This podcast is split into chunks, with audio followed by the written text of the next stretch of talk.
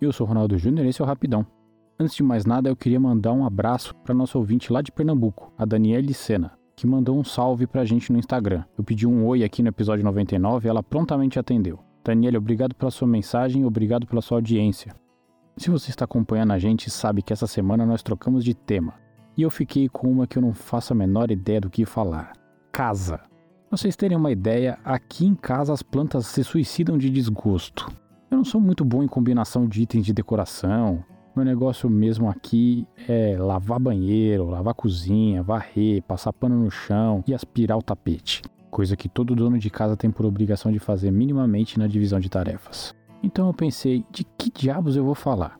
Bom, como eu não conheço muito das artes veroniquescas, fui inspirado pelo episódio 87 em que a Verônica indica alguns perfis que ela segue. E resolvi fazer um episódio com Guia da Sobrevivência na Cozinha, com quatro sites ou canais do YouTube para você se inspirar e fazer boa comida em casa.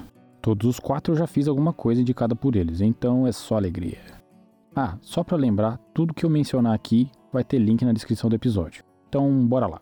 Para começar chutando um pau da barraca, ela, a mulher que fez eu olhar para a panela e não sentir desgosto. Rita Lobo. Quando se tem um programa chamado Cozinha Prática, com certeza para tapados como eu.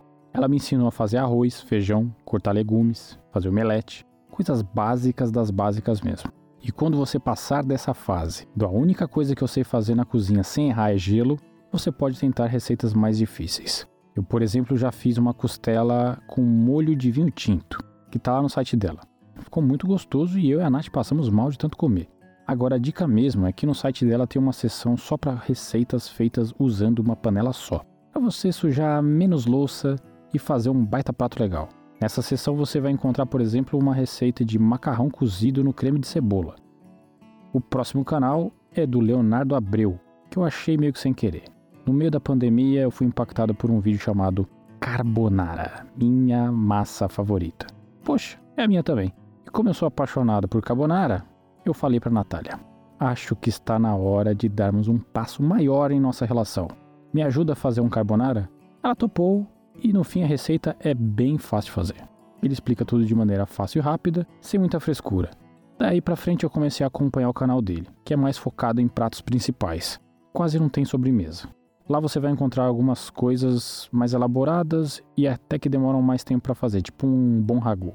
O Leonardo Abreu é um chefe de cozinha do restaurante Ferro, que fica em Florianópolis. Dando sequência, a terceira dica é um canal barra site, que chama-se Amo Pão Caseiro. E é para quem quer se aventurar e pôr a mão na massa. É, eu fiz esse trocadilho mesmo. Bem ruim, né? Bom, o Adriano Ribeiro é quase um monge explicando como fazer pão. O cara realmente explica muito bem e consegue ajudar a conseguir resultados profissionais, mesmo com equipamentos amadores. Ele converte medidas, ajuda a transformar receitas complexas em coisas simples. Eu fiz uma ciabatta aqui em casa e foi bem fácil de seguir o passo a passo dele.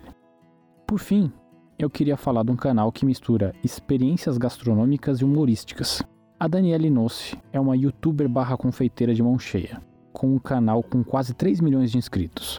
Mas o canal dela tem uma playlist, uma playlist meio estranha, que chama O Bigode na Cozinha.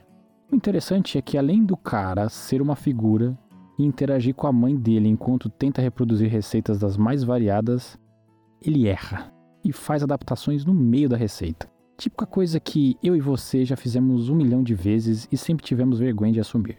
Quando ele tenta fazer as receitas de confeitaria fina, então, aí é a alegria da gente. Ele tentou fazer um macarrão uma vez, foi um desastre. Ele sempre muda as receitas e erra a execução e o resultado às vezes é muito bom, em outros é o famoso tem que ser gostoso e não precisa ser bonito. Do canal dele eu fiz um brigadeiro de Nutella e um de leite ninho. Espero que você se divirta como eu me divirto. É isso. Lembrando que na descrição desse episódio tem todos os links que eu mencionei aqui. Eu vou fazer um carrossel no Instagram com algumas das coisas que eu fiz e mencionei nesse episódio. E se você rir da minha cara, é, acho que você tem bons motivos para isso. Agora, se por um acaso de Deus você fizer alguma coisa desses canais, Marca a gente com o Rapidão Podcast no Instagram. Eu quero ver e depois a gente comenta aqui. Fechamos por hoje. Se você quiser mandar uma dica, reclamação, um pedido de demissão em massa da Lava Jato, o e-mail é rapidãopodcast.gmail.com ou nas redes sociais procurando por Rapidão Podcast. Se você gostou, indique aos amigos. Se você não gostou, indique aos inimigos. Amanhã eu volto, fiquem bem, acreditem na ciência. Um abraço.